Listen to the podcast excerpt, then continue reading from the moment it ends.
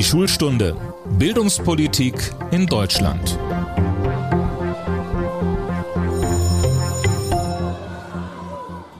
Hallo zu unserem Podcast Die Schulstunde. Mein Name ist Tobias Peter und ich arbeite im Berliner Büro des Redaktionsnetzwerks Deutschland.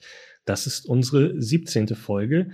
Wir sprechen mal wieder über das Thema Schule und Corona und dazu begrüße ich Maike Finnern, die neue Chefin der Gewerkschaft Erziehung und Wissenschaft. Hallo, Frau Finnern. Hallo, Herr Peter. Frau Finnern, hinter uns liegt ein außergewöhnliches Schuljahr. Wenn Sie es mit nur drei Worten beschreiben müssten, welche Worte wären das? Herausfordernd, immer wieder umorganisieren, lange zu Hause.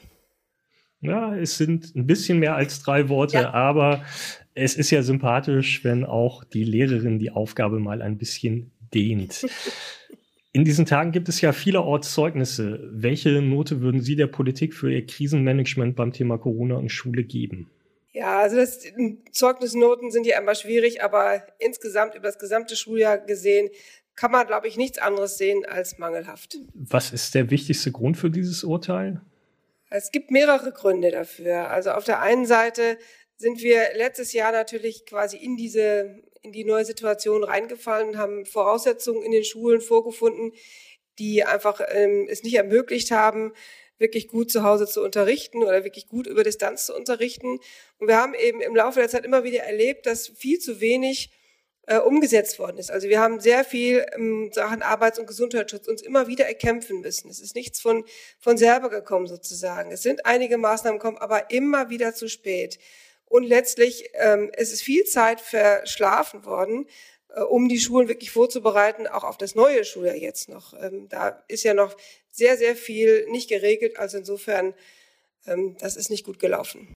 Da werden wir das eine oder andere noch vertiefen. Jetzt könnte man gleichzeitig sagen, fairerweise, wenn wir die Kultusminister benoten, schauen wir vielleicht auch mal auf die Leistung der Lehrerinnen und Lehrer. Wenn Sie da selbstkritisch draufblicken, würden Sie sagen, in der Corona-Krise ist das bei allen Schwierigkeiten insgesamt eher gut, vielleicht sogar sehr gut? Oder können Sie auch Eltern verstehen, die beklagen, einige Lehrer hätten sich da nur mangelhaft eingesetzt? Ja, also die Situation, ist ja das, was ich gerade beschrieben habe, war ja auch sehr schwierig zu Beginn des letzten Schuljahres. Schulen waren nicht darauf vorbereitet. Es gab keinerlei digitale Infrastruktur, auf die man zurückgreifen konnte. Und vor dem Hintergrund bin ich schon der festen Überzeugung, dass äh, die, die Lehrkräfte und die Kolleginnen und Kollegen in den Schulen wirklich das getan haben, was, was ihnen möglich war, um da vernünftig zu arbeiten. Ähm, in den zweiten, also in diesem Schuljahr ist es ja schon ein bisschen besser geworden, was die Ausstattung angeht. Es gab über den Digitalpakt ja eine ganze Menge Mittel. Das heißt also, es haben dann endlich äh, viele Lehrkräfte auch ein Endgerät bekommen. Aber ich meine, das muss man einfach sich auch wirklich vorstellen. Das hat es eben bis dahin nicht gegeben. Und deswegen bleibe ich bei der Einschätzung oder komme ich zu der Einschätzung, dass es eher gut gelaufen ist vor dem Hintergrund dessen, was möglich war. Also es ist sicherlich noch viel, viel mehr möglich und man kann viel, viel mehr Dinge machen. Aber ich weiß, dass eben ganz viele KollegInnen sich wirklich so angestrengt haben, auch Kontakt zu Schülerinnen und Schülern zu bekommen, die zu Hause eben waren und sich nicht mehr gemeldet haben. Ähm, also ich glaube, da ist äh, vieles gut gelaufen. Dass Eltern natürlich in dieser Situation häufig an einer Belastungsgrenze gewesen sind, dass Kinder jetzt eben viel zu Hause sind, dass sie viel mit ihnen machen mussten, das ist selbstverständlich nachvollziehbar. Ich bin ja als jemand, der viel über Bildung berichtet, auch eine Art Kummerkasten für Eltern schulpflichtiger Kinder im Bekannten- und im Kollegenkreis. Ich stand neulich wieder mit einer Kollegin zusammen und die erzählte mir nochmal die Geschichte, die sie mir schon häufiger erzählt hat, von einer Lehrerin ihres Kindes, die wegen Vorerkrankungen nicht in Präsenz unterrichten wollte, kann man sehr gut verstehen, aber gleichzeitig gesagt hat, digital unterrichten, das ist einfach nicht meine Methode, das will ich nicht machen. Und wir standen da und wir waren uns einig, wenn jetzt wir beide als Journalisten, Korrespondenten das so machen würden, also sagen, zur Pressekonferenz gehen wir nicht, aber digital schauen wir die auch auf keinen Fall an, also wir mögen jetzt auch Bildschirme nicht, dann werden wir am nächsten Tag unseren Job los. Ich meine, können Sie es da verstehen, wenn es Eltern gibt, die auch schon mal an der Lehrerin, am Lehrer verzweifeln, gerade in so einer Krisensituation? Ja, ähm, natürlich kann man an, in so einer Situation an so einem Verhalten verzweifeln. Das ist, das ist, kann ich sehr gut nachvollziehen. Ich meine, es gibt auch umgekehrt ähm, die Lehrkräfte, die eben auch an Eltern verzweifeln. Also ich glaube, das ist immer, ist immer, kann auch auf Gegenseitigkeit berufen. Aber äh, zu dem Beispiel, was Sie gerade genannt haben, was mir fehlt, ist, und da, dafür hätte man viel, viel mehr sorgen müssen, ist, dass eben solche KollegInnen, wie die, die Sie gerade beschrieben haben, ähm, auch geschult werden. Das heißt, dass man ihnen auch die Möglichkeit gibt, das wirklich ähm, zu erlernen und auch wirklich zu sagen, okay, ähm, das ist jetzt eine Methode, mit der müssen wir alle arbeiten. Und das sehe ich auch so. Natürlich müssen da alle mitarbeiten. Ähm, aber man muss sie eben auch befähigen. Und das ist eben das Problem, was wir schon haben dass äh, viel zu wenig in Fortbildung investiert worden ist in den letzten Jahren, dass, wie gesagt, die Leute gar kein Endgerät hatten, deswegen bisher überhaupt keine Praxis damit hatten zum Teil. Das gilt natürlich auch nicht für alles, ja klar, aber es gibt eben welche, die bisher keine Praxis hatten und die muss man dann auch anders an die Hand nehmen. Das finde ich ist die Verpflichtung des Arbeitgebers. Äh, und zu sagen, grundsätzlich mache ich das nicht, das geht natürlich nicht. Sie haben das Thema Lehrerfortbildung angesprochen, gerade mit Blick aufs Digitale. Gibt es überhaupt ausreichend viele davon? Wie lässt sich das besser organisieren? Das ist ein Punkt, in dem ich in einer der vergangenen Folgen auch mit dem Generalsekretär der Bundesschülerkonferenz Dario Schramm gesprochen habe. Und mhm. da würde ich mit Ihnen gern einmal ganz kurz reinhören. Das heißt, es hat sich auch noch nicht genug getan, was die Fortbildung von Lehrern im digitalen Unterrichten angeht, oder? Ja, weil es ja auch so, also es ist ja tatsächlich so banal. Man, wir, die Forderung ist ja ganz klar, dass man eigentlich auch sagt, man muss den digitalen Raum nutzen. Also es ist ja relativ einfach zu sagen, Lehrer setzt sich dann äh, nachmittags mal hin, anderthalb Stunden und lernt quasi am Computer, hat eine, eine Online-Fortbildung, muss dafür nicht extra wohin fahren und und und klingt einfach, dann kommen wir aber genau in den Bereich, weil viele Lehrer, so banal sich das anhören, gar nicht wissen, wie wähle ich mich dann ein, wo melde ich mich an, wie, wie benutze ich den Computer. Ähm, und solche Sachen sind noch immer so ein bisschen auf der Strecke, von daher Fortbildung ist immer noch Mangelware. Frau Finnern, ist das eine treffende Beschreibung oder übertreibt der Generalsekretär der Bundesschülerkonferenz da? ich kann die Beschreibung schon verstehen, aber letztlich ist der, der entscheidende Teil, finde ich, der Aussage, Fortbildung ist Mangelware. Ähm, und äh, das ist, glaube ich, wirklich ein Problem. Man darf einfach nicht vergessen, wir haben bisher in den Schulen es relativ wenig mit digitalen Instrumenten gearbeitet worden. An einigen natürlich schon und das hängt auch immer sehr davon ab, wie die Kommunen die Schulen ausstatten. Aber eben grundsätzlich kann man sagen, dass da sehr wenig mitgearbeitet worden ist. Und wenn man so einen Systemwechsel möchte und Unterricht ähm, mit Hilfe von digitalen Mitteln, mit digitalen Medien ist ja wirklich eine enorme Veränderung des Unterrichtsmodus. Eine enorme Veränderung der Methodik. Dann muss man dafür auch ein bisschen Fortbildung anbieten. Und das ist, wir brauchen nichts weniger als eine Fortbildungsoffensive wirklich in dem Bereich, ähm, damit wirklich alle Lehrkräfte die Möglichkeit haben, mit den Geräten, die sie dann hoffentlich auch alle zur Verfügung haben, mit der Breitbandverbindung, die hoffentlich auch gut funktioniert ähm, und so weiter und so fort, dass es dann auch wirklich gut funktioniert. Also da brauchen wir eine Fortbildungsoffensive, das ist das Entscheidende. Trotzdem, wenn man sich nochmal anhört, was Dario Schramm gesagt hat, da scheint es ja bei einem Teil der Lehrer, also es betrifft natürlich nie alle Lehrer, aber bei einem Teil der Lehrer scheint es auch an sehr grundlegenden Dingen zu mangeln. Das ist ja im Prinzip auch in Ordnung, wenn man schaut, dass man das aufholen kann. Was ich mich gefragt habe, wäre es vom pädagogischen Ansatz her nicht auch toll, wenn man an der einen oder anderen Stelle dann vielleicht sogar auch schauen würde, was könnten eigentlich die Schülerinnen und Schüler den Lehrern beibringen im Digitalen? Also jetzt natürlich nicht das digitale Unterrichten, aber gewissermaßen so ein Einstiegskurs. Ja, ich, soweit ich, äh, es gibt doch an Schulen, gibt es schon solche Kooperationen. Ich nenne es jetzt mal Kooperationen zwischen äh, SchülerInnen und Lehrkräften. Und ähm, das finde ich durchaus, finde ich durchaus eine Überlegung äh, wert. Aber letztlich kann das immer nur eine Schule einzeln organisieren. Das ist eben nichts, was quasi vom, vom Land insgesamt organisiert werden kann. Das Land muss Fortbildung anbieten. Und natürlich kann es Schulen ermutigen, auch solche Projekte anzugehen, dass eben SchülerInnen ähm, bestimmte Dinge erklären. Aber ähm, das, das kann, kann, glaube ich, nur jede Schule selber regeln. Das kann auch, finde ich, nur ein Zusatzangebot sein und nimmt das Land nicht aus der Pflicht. Können Sie das irgendwie beziffern, wie viel an Fortbildungskapazität bundesweit fehlt? Ja, Zahlen haben wir dazu, also wie viel an Fortbildungskapazität fehlt, dazu haben wir, glaube ich, keine, da gibt's, kann man keine konkreten Zahlen nennen, weil das ja in jedem Land auch wieder äh, unterschiedlich ist und einzeln ist und die Ausstattung sehr unterschiedlich ist. Aber es ist eben klar, wir haben die Erfahrung gemacht im letzten Jahr, gerade zum Bereich Digitalisierung. Da weiß ich von vielen Schulen, die sich bemüht haben, im Rahmen von Fortbildungstagen oder schulinternen Fortbildungstagen auch Expertinnen zu bekommen für ähm, Unterrichten mit, mit digitalen Medien denen das schlicht und einfach nicht gelungen ist. Also die hätten sogar den Fortbildungstag gehabt und die hätten auch das Geld gehabt, das zu finanzieren, aber es gab niemanden, der frei war, weil natürlich alle Schulen äh, in diesem Zeitraum dann versucht haben, Referentinnen zu bekommen, die da ihnen sie schlau machen können. Ähm, und das ist, war eben schon auch ein logistisches Problem allein im letzten Jahr. Ähm, insofern, ich glaube, dass da nochmal die äh, Kultusministerien und die Länder anders in die Pflicht genommen sind, auch mit Referenten, Referenten etwas anzubieten, damit Schulen auch darauf zugreifen können. Denn das ist ja schwierig. Wir haben Situationen, da will ein Kollegium sich fortbilden und hat auch die Möglichkeiten, aber es passiert nicht weil keine Menschen da sind, die das machen können. Sagen wir mal auf einer Skala von eins bis zehn, wobei eins total fürchterlich ist und äh, 10 ist ein super Angebot an Fortbildung. Wo stehen wir da? Das ist wahrscheinlich von Bundesland zu Bundesland sehr unterschiedlich.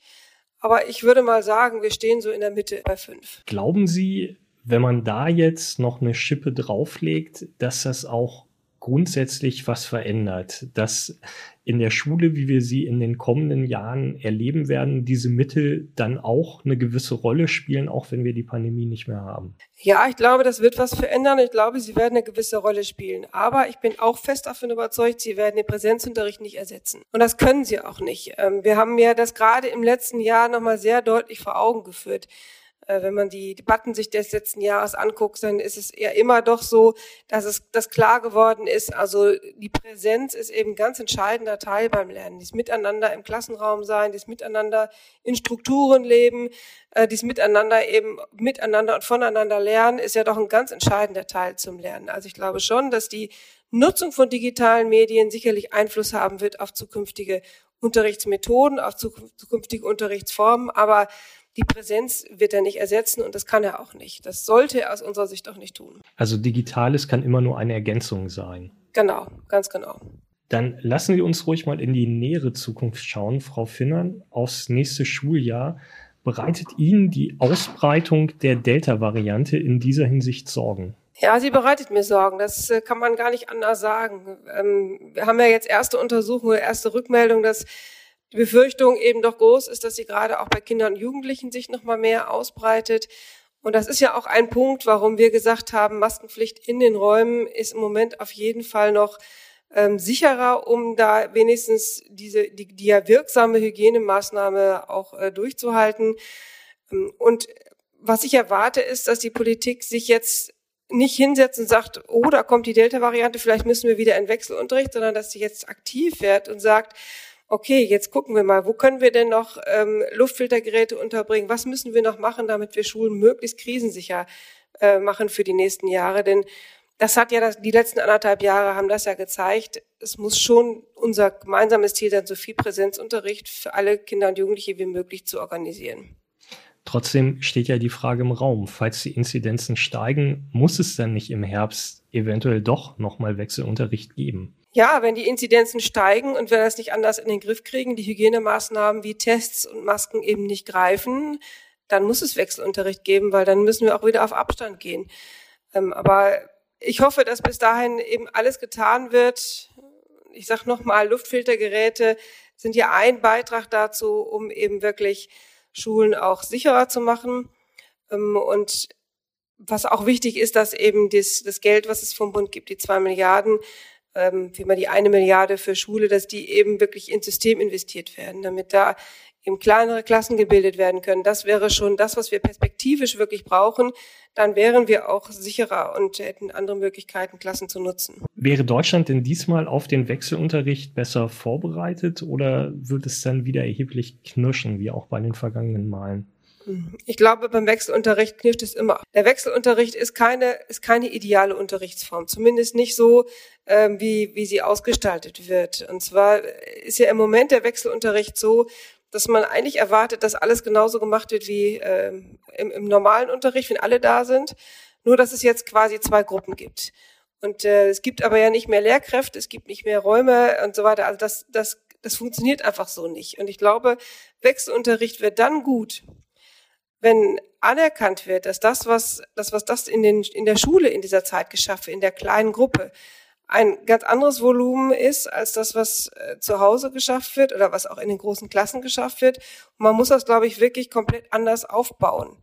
und anerkennen, dass eben Lehrkräfte, und das ist aus unserer Sicht das große Problem, nicht morgens Unterricht machen können mit der Hälfte der Klasse und nachmittags äh, den digitalen Unterricht machen können, der dann anders sein soll als der Vormittagsunterricht und zusätzlich auch noch alles andere vorbereiten. Das funktioniert eben nicht. Und das ist das, was sich gezeigt hat. Aus unserer Sicht ähm, für Lehrkräfte wirklich ein großes Problem beim Wechselunterricht. Der Kontinent zelebriert ja gerade eine Fußball-EM. Nicht alle Bilder, die man aus Stadien oder aus dem Biergarten sieht, sind jetzt Ausdruck äußerster Vorsicht. Gereist wird auch für die Europameisterschaft, aber natürlich auch für den ganz normalen Urlaub. Wenn Sie das alles nehmen und dann auf die ersten Wochen Schulbetrieb schauen, die es nach den Ferien geben wird. Also welche Vorsichtsmaßnahmen braucht es da unbedingt? Masken habe ich verstanden, scheint mir auch sehr logisch, aber was fehlt da noch? Also wir vielleicht noch ganz vorweg, also die Bilder, die Sie gerade beschreiben, die machen mir auch Bauchschmerzen, da bin ich ganz ehrlich. Es ist schon so, dass man so ein bisschen, ich so ein bisschen befürchte, dass wir uns die Erfolge, die wir ja uns wirklich hart erarbeitet haben in den letzten Monaten, jetzt in der Sommerlaune so ein bisschen leichtfertig ähm, riskieren. Und das, das wäre schon dramatisch, wenn es dann hieße, wir haben jetzt den Sommerurlaub und wir haben jetzt die EM und vielleicht haben wir auch noch die Olympischen Spiele, die wir ein bisschen feiern. Und dann beginnen die Schulen wieder und dann äh, hat sich die Delta-Variante so ausgebreitet, dass eben doch wieder Schulen geschlossen werden müssen. Das finde ich ist etwas, was wir unbedingt verhindern müssen. Und insofern ähm, nicht nur Masken, sondern das Testkonzept muss unbedingt weiter fortgeführt werden. Also wir haben ja jetzt zweimal die Woche die Tests in den Schulen. Das halte ich für sehr wichtig als einen elementaren Baustein. Und natürlich impfen. Also wir sind immer noch ähm, nicht durch mit den Beschäftigten. Die sind noch nicht alle zweimal geimpft. Ich hoffe, dass sie bis zum kommenden Schuljahr alle, die möchten, zweimal geimpft werden. Und dann ist es, wäre es natürlich auch gut, wenn Kinder und Jugendliche äh, Impfangebote bekommen ich glaube, das ist so dieser, Drei, dieser Dreiklang, der helfen kann, die Pandemie einzudämmen in den Schulen. Einmal nachgefragt, äh, auch nochmal mit Blick auf die EM, dass die Delta-Variante des Virus wütet ja insbesondere auch in Großbritannien. Sind Finalspiele in London einfach der falsche Weg? Müsste man da nochmal drüber nachdenken? Also zumindest müsste man über die Beteiligung von Zuschauern äh, nachdenken. Ähm, also ich meine, es ist ja sowieso, wenn man ganz ehrlich ist, vor vier Wochen, als über die EM debattiert wurde und gesagt wurde, die soll in vielen Spielorten stattfinden und die Mannschaften reisen, das war ja damals schon eine sehr, sehr bizarre Diskussion, wenn, so habe ich das zumindest empfunden, ähm, in der Situation in der Pandemie, in der wir uns da befunden haben. Und äh, die, die, die Voraussetzung der UEFA, dass eine bestimmte Anzahl an Zuschauern ins Stadion darf, die finde ich unter Pandemiebedingungen wirklich unmöglich. Das ist für mich ein Zeichen, dass es eben da auch, äh, auch ums Geldverdienen geht, in, in, groß, in großem Stil, sage ich mal. Also ich habe da meine Schwierigkeiten mit, das hören Sie daraus, das ist einfach so.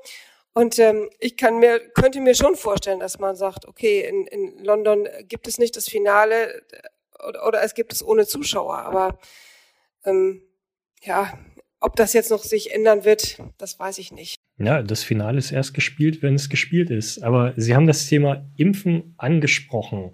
Mhm. Auch da stellt sich mir die Frage, sollte die Ständige Impfkommission jetzt nochmal darüber nachdenken, ob sie eine Impfung nicht doch auch generell für unter 18-Jährige empfehlen soll, eben schon allein mit Blick auf den Schulbetrieb. Ja, also mit, Sie haben ja, also Sie haben ja die, die, die Empfehlung der Ständigen Impfkommission ist ja ein bisschen zurückhaltend. Ähm, und ich möchte mich da jetzt ehrlich gesagt auch nicht zu einmischen. Die haben da schon ihre Daten. Aber was ich schon sagen will, ist, dass es auf jeden Fall aus meiner Sicht sicherlich gut ist, dass alle Kinder und Jugendlichen Impfangebot bekommen, egal wie die Empfehlung jetzt der Impfkommission aussieht. Und das müssen sowieso die Eltern dann entscheiden letztlich. Ähm, aber es hilft natürlich, je mehr Kinder und Jugendliche geimpft sind, desto ähm, eher ist die Verbreitung der, der, des Virus in den Schulen weniger möglich. Also insofern Hilfen tut Impfen. Ich würde mein Kind auch impfen lassen. Ähm, kann nur sagen, alle sollen ein Angebot haben und ich hoffe, dass möglichst viele davon Gebrauch machen. Und wer jetzt möglichst schnell geimpft werden müsste, sind zumindest mal die Kinder, die selbst Vorerkrankungen haben, die einer Risikogruppe angehören. Das sehen Sie auch so. Das sehe ich auch so. Das ist wirklich vordringlich. Und ich habe auch viel Kontakt mit Eltern, ähm, gerade auch in den letzten Monaten, gerade von solchen äh, betroffenen Kindern und Jugendlichen gehabt. Und für die ist das schon ganz wichtig, weil die ihre Kinder und Jugendlichen immer in die Schule geschickt haben mit einem, mit einem komischen Gefühl im, im Bauch und der Hoffnung, dass sie sich nicht anstecken. Und insofern, ja, da für die Kinder ist das überlebensnotwendig, dass sie da jetzt wirklich eine, ein Impfangebot bekommen. Wenn wir jetzt vielleicht einmal auch ganz positiv nach vorne schauen, was glauben Sie, nehmen wir aus dieser Pandemie mit? Was verbessert sich im Schulbetrieb auf Dauer? Also ich glaube, wir nehmen eine ganze Menge aus dieser Pandemie mit. Das Erste, was auf jeden Fall sich schon verbessert hat, ist sicherlich die digitale Ausstattung. Ähm, wir sind noch nicht zufrieden, weil bestimmte Dinge noch nicht erfüllt sind, nicht überall erfüllt sind, was Datenschutz angeht zum Beispiel. Es gibt noch keine Plattform, auf der alle datenschutzrechtlich sicher arbeiten können. Aber der Weg dahin ist, ist beschritten, glaube ich, und der, der wird jetzt auch gegangen werden. Den wird man nicht wieder zurückgehen. Also insofern, glaube ich, ist das etwas, was auf jeden Fall ähm, auch als Positives bleibt. Ähm, und ich glaube auch, der Wert von Schule ist vielleicht ein anderer. Ähm, also wenn ich, wenn ich sehe, äh, die Kinder und Jugendlichen waren zum Teil ja mehrere Monate zu Hause und es ist schon sehr deutlich, dass die, dass Schule einen anderen Stellenwert hat und dass klar geworden ist, dass Schule längst nicht nur Büffeln ist, sondern dass Schule eben auch ganz viel ausmacht vom gemeinsamen äh, Leben und Lernen mit anderen äh, Kindern und Jugendlichen und dass das einen ganz wichtigen Stellenwert hat. Das, glaube ich, ist schon auch sehr positiv auch, auch für die Zukunft positiv. Und letztlich haben alle Beteiligten, ähm, sowohl Lehrkräfte als auch Schülerinnen und Schüler, aber auch Eltern, ähm, in der Pandemie eben auch sehr viel gelernt, was vorher eigentlich nicht so gefordert war. Also ähm, das ganze Lernen auf Distanz zu organisieren, sowohl in den Schulen als auch zu Hause, ähm, das umzusetzen, sich da mit, mit Geräten vertraut zu machen, mit Programmen vertraut zu machen.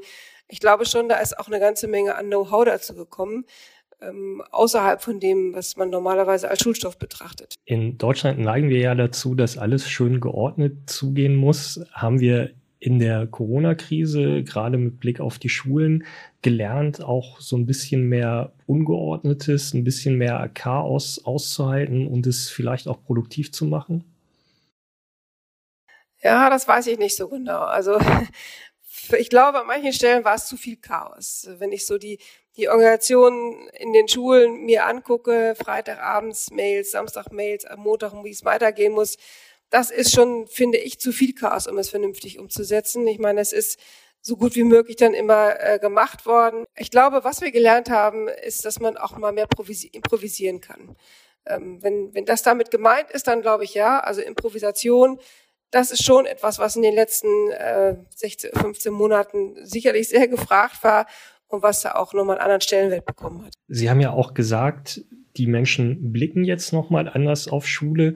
War die Krise in dieser Hinsicht auch eine Prävention gegen nicht ganz unübliches Lehrerbashing oder hat sie es andererseits nicht doch auch befeuert, weil man eben doch stärker auf das schaut, was nicht funktioniert, als auf das, was funktioniert? Ich glaube, da gibt es die Meinung von, von der einen Seite genauso quasi, also von ganz, also die, die, die Bandbreite der Meinung ist da sehr groß.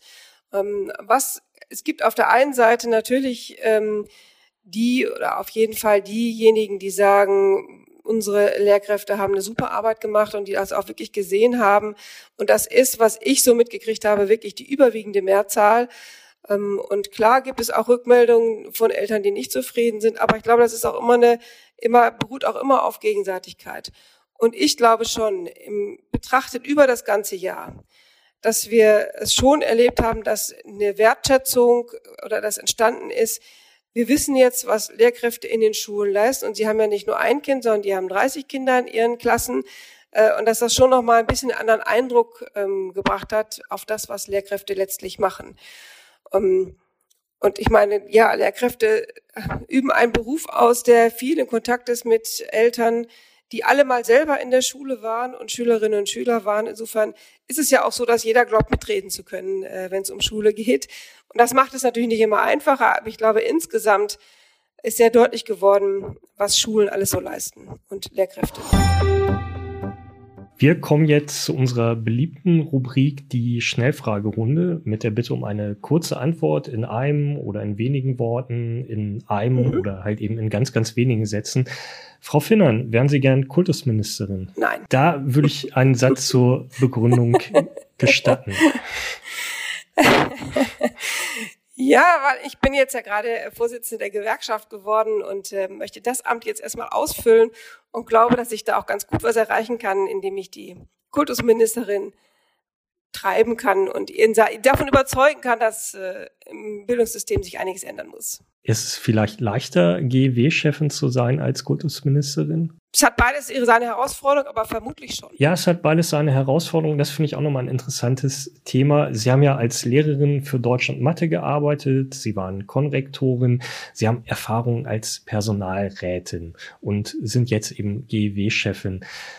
Was ist schwieriger, eine Problemklasse in den Griff zu bekommen oder ein Kollegium, in dem es mit der Zusammenarbeit nicht rund läuft und in dem ja, habe ich mir mal sagen lassen, äh, doch hin und wieder auch der ein oder andere ganz spezielle Mensch dabei ist.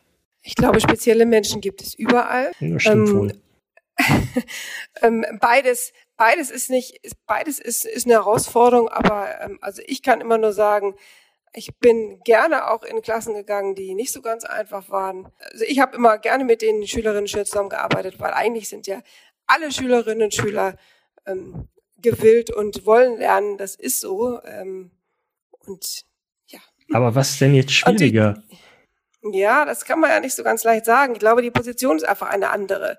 Ja, kann ich mich jetzt so nicht festlegen, was schwieriger ist. Also ich glaube, beides ist bis auf, je, bis auf jedes, jedes auf seine Art und Weise schwierig und Klar, in, in Kollegien hängt auch viel von der Schulleitung ab, hängt viel von den, von den Gesamtsituationen ab. Und ich war ja an einer Schule, ganz kurze Antwort, ähm, die sehr äh, reformfreudig war, in der Realschule Enger. Und äh, da haben wir schon wirklich super im Kollegium auch gearbeitet. Aber das ist eben natürlich auch eine bestimmte ähm, Auswahl von Kolleginnen, die sich da hinbewirbt an diese Schule. Jetzt wieder mit der Bitte um eine Ja-Nein-Antwort. Kann ein guter Lehrer, eine gute Lehrerin auch ein Freund, eine Freundin seiner Schüler sein oder ihrer? Ja, es kommt aber darauf an, wie man das Wort Freund definiert. Dann definieren Sie mal. Also man kann als gute Lehrerin sehr wohl Schülerinnen und Schülern zugewandt sein. Man kann auch außerhalb von Unterricht ähm, mit ihnen sich unterhalten und sie wahrnehmen als Mensch. Ähm, was aber, finde ich, nicht geht, ist, dass man privat Zeit miteinander verbringt, dass man äh, gemeinsam Veranstaltungen besucht. Das geht nicht. Also diese Art von Freundschaft geht nicht, aber schon die Art von, ich nehme dich als Mensch wirklich wahr und ernst. Haben Sie sich von Ihren eigenen Schülern jemals duzen lassen? Nein, nicht während der Schulzeit. Hatten Sie Kollegen, die es gemacht haben?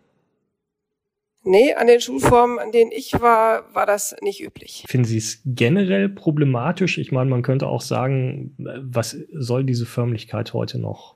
Ja, aber also ich bin eigentlich mit der Lösung immer ganz zufrieden gewesen, dass äh, sie für die Lehrkräfte ähm, da war, weil ich glaube, dass das schafft so ein bisschen, das klärt die Verhältnisse deutlicher. Und ähm, also ich bin damit immer ganz gut zufrieden gewesen und ich persönlich, für mich wäre das Du mit Schülerinnen und Schülern während der Unterrichts, also während der, der Schulzeit nicht der richtige Weg. Wir kommen jetzt zu einer weiteren sehr, sehr beliebten Rubrik. Die Rubrik heißt das persönliche Schulerlebnis. Sie haben das ja selbst schon gesagt. Jeder denkt beim Thema Schule mitreden zu können. Und es war eben auch jeder mal Schülerin oder Schüler. Und darum geht es eben in dieser Rubrik. Frau Finnern, ich habe mir natürlich die schwierigste Frage für die Lehrergewerkschafterin ausgesucht. Gibt es eine Lehrerin, einen Lehrer, an den oder die Sie so richtig fürchterliche Erinnerungen haben? Nee, gibt es tatsächlich nicht. Also, dass ich so das durchgehend schlechte Erinnerung habe. Na, ich habe natürlich einzelne, einzelne äh, Begegnungen, aber so durchgehend schlecht kann ich wirklich nicht sagen. Dann sprechen wir mal über die einzelnen schlechten Erinnerungen. Also, was ist Ihnen da haften geblieben? Ich hatte mal einen Englischlehrer, ähm, der war auch Geschichtslehrer und das war mir sehr eindrücklich. Der hatte dann einer ähm, Mitschülerin, die sich eine Blutvergiftung zugezogen hatte, irgendwie. Ähm, und die war nicht so besonders zuverlässig, das muss man dazu sagen. Und dann wollte sie zum Arzt gehen es hatte ihr verboten. Und dann musste sie tatsächlich vom Notarzt abgeholt werden, weil das tatsächlich eine Blutvergiftung war. Und er hat ihr das nicht geglaubt. Das war, fand ich schon sehr eindrücklich irgendwie. Und wir hatten auch mal Referendare, da weiß ich aber den Namen gar nicht mehr, ähm, die sind bei uns nicht gut behandelt worden, muss ich sagen. Von uns im Nachhinein sieht man sich ja selber als Schüler manchmal auch oder Schülerin manchmal auch mit etwas kritischem Blick. Ähm, und ich erinnere mich zum Beispiel an meine Grundschullehrerin, die habe ich, die habe ich sehr geschätzt. Ähm, aber wir hatten mal einen ziemlichen Streit und die hat dann zu mir gesagt, Maike, du weißt, wer schreit, hat immer Unrecht. Und da habe ich mich natürlich fürchterlich drüber aufgeregt früher.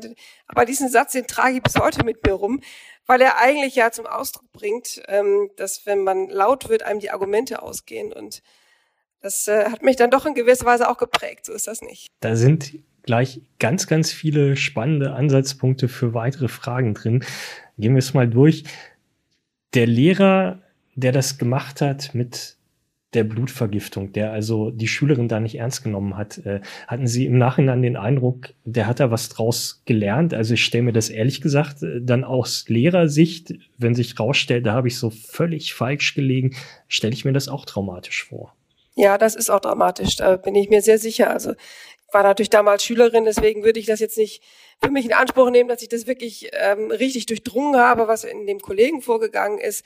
Aber das war für den mit Sicherheit dramatisch und äh, das hat er daraus gelernt, dass sowas ist nie wieder passiert, dass er irgendjemanden da, ähm, der hat sicherlich jemanden einmal zu viel da nach Hause gelassen als einmal zu wenig. Kommen wir mal zu dem Thema mit den Referendaren. Äh, das kenne ich auch aus meiner eigenen Schulzeit. Also ich glaube, das Mindeste, was man sagen kann, ist, dass Referendarinnen und Referendaren immer klar war, dass sie äh, klug sind, irgendwie mal Kuchen oder so mitzubringen vor ihrer Lehrprobe, damit das halbwegs glimpflich für Sie verläuft. Was haben Sie denn da mit den Referendaren für Spielchen getrieben?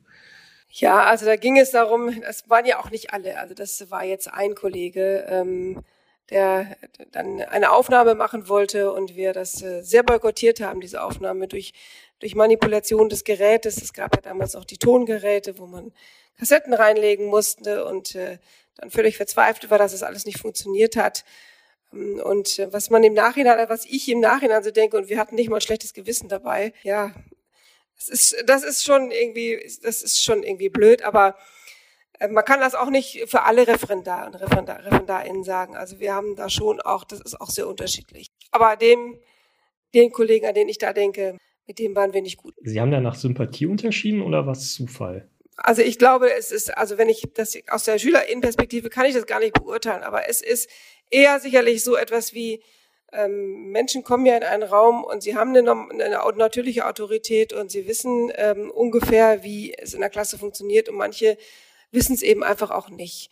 Und das ist jetzt auch gar kein böser Vorwurf. Es gibt, ist eben nicht jeder geeignet, Lehrkraft zu werden oder Lehrerin zu werden und Lehrer zu werden. Ähm, und insofern war das, ich glaube, einfach jemand, der ähm, da im falschen Beruf unterwegs war. Das ist interessant, weil das Traurige ist ja tatsächlich immer, wenn man es erst so spät bemerkt. Ne? Ja, ähm, also deswegen ist es ja auch so wichtig, dass in der, in der Ausbildung, das war aber als ich in der Schule war natürlich noch gar nicht so, aber inzwischen ist es ja schon anders, dass in der Ausbildung viel Praxis passiert. Dass, also es nicht, dass nicht passieren kann, ähm, dass die äh, Studierenden eben nach ihrem ersten Staatsexamen oder nach ihrem Master of Education in die Schulen kommen und dann erst feststellen, dass sie ähm, eigentlich diese Situation vor 30 Kindern, Jugendlichen zu unterrichten und da bestimmte ähm, Class Classroom Management äh, ja, Verfahren auch einzu anzuwenden, dass sie dafür gar nicht geeignet sind. Das darf nicht passieren, weil dann ist es natürlich schwierig, auch einen anderen Job hinterher zu finden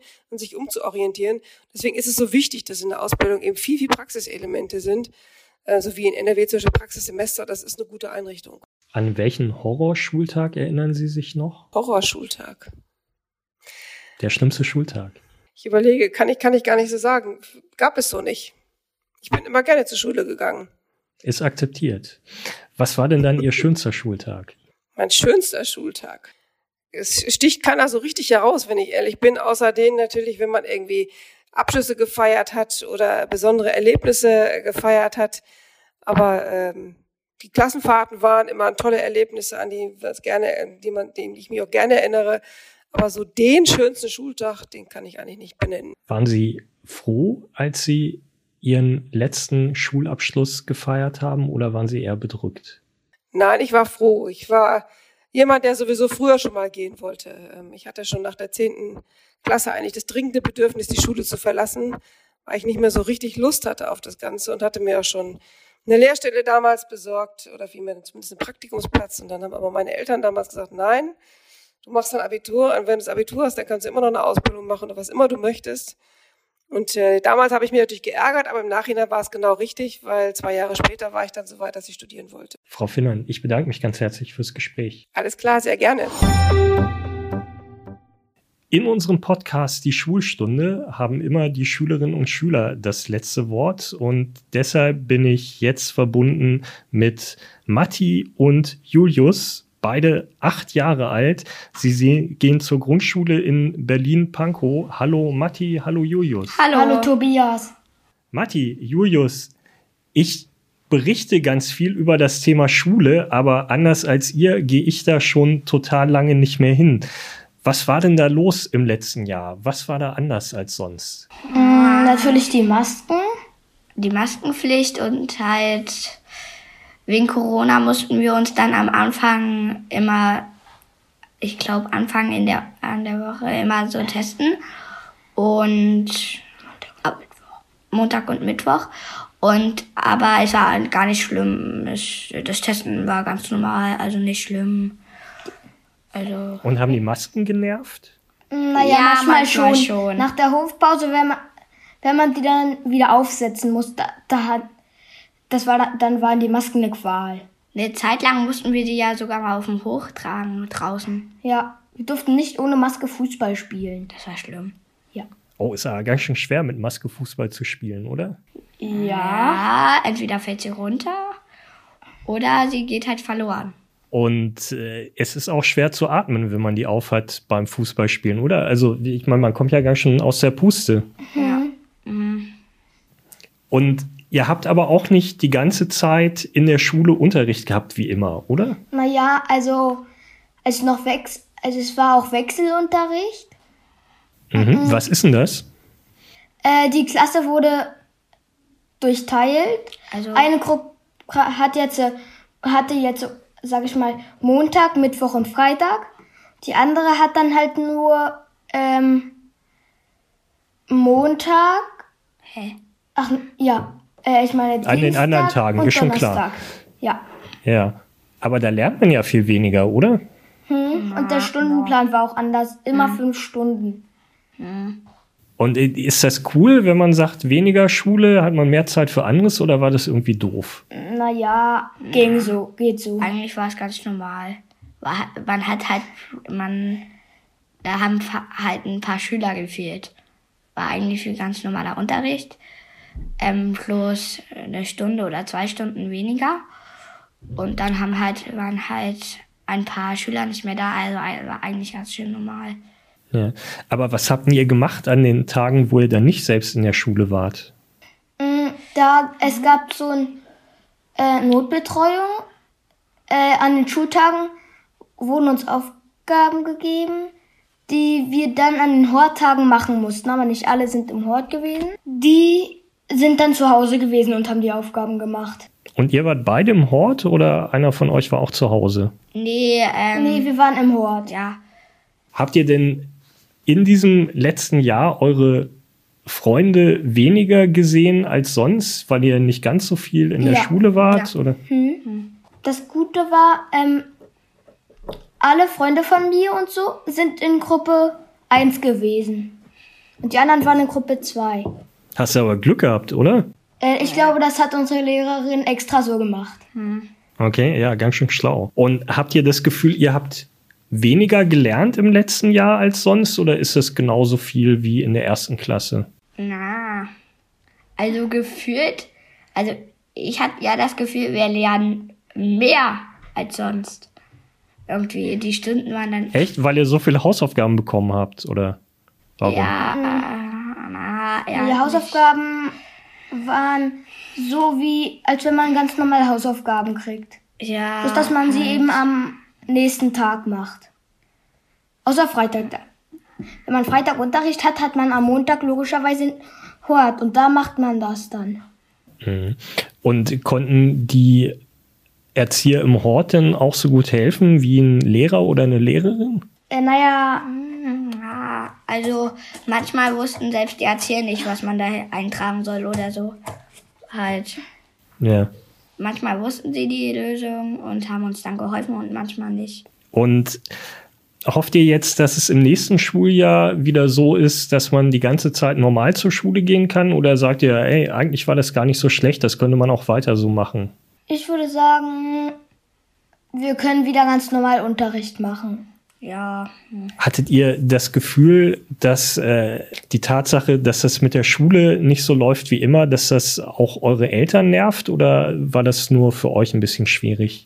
Also, darauf habe ich gar nicht so geachtet. Ich auch nicht. Ja, ist ja auch deren Problem. Was macht ihr denn in Ferien?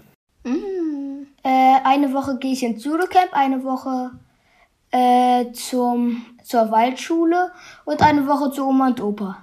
Mhm. Und glaubt ihr, dass ihr im nächsten Schuljahr wieder Masken tragen müsst? Äh, ja. Ah, ja, immer noch, glaube ich. Ja. Ist es eigentlich, würdet ihr sagen, da hat man sich so dran gewöhnt? Jetzt äh, ist das gar nicht mehr so schlimm wie am Anfang oder ist das schon immer noch nervig? Man gewöhnt sich ja dran, aber halt ohne Masken fand ich es halt einfach besser. Ja. Aber man gewöhnt sich dran. Auch. Ja.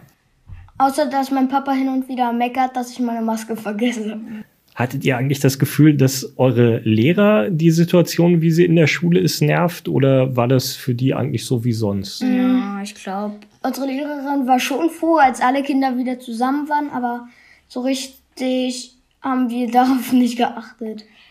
Ja, nee, ich hatte auch manchmal so das Gefühl, sie ist halt weniger belastet, weil es weniger Kinder sind, wo sie halt auch manchmal so die, zum Beispiel, wenn wir eine Aufgabe gemacht haben, dass sie da nicht so viel rumgehen muss und dem und dann nicht so vielen Kindern helfen muss. Halt. Hatte ich auch manchmal das Gefühl. Wäre das vielleicht ganz gut, wenn die Klassen auch künftig kleiner wären, wenn man immer in so kleineren Gruppen wäre und dann einfach mehr Lehrer hätte und trotzdem jeden Tag kommen könnte? Na, ich finde es nicht so schön, äh, na, aber Es würde okay sein, weil ja, aber äh, zusammen dann, ist muss es man halt nicht so, schöner. dann muss man nicht so lange warten, bis man dran ist. Zusammen, zusammen ist es aber halt auch besser. Ja. Es hat mir total viel Spaß gemacht mit euch. Äh, freut mich echt, dass ihr mitgemacht habt. Danke. Ich danke euch. Tschüss. Tschüss. Tschüss. Das war's mal wieder mit unserem Podcast Die Schulstunde. Wir bitten die streckenweise nicht ganz so gute Tonqualität zu entschuldigen. Hören Sie beim nächsten Mal wieder rein, bleiben Sie uns treu, ich würde mich freuen und tschüss.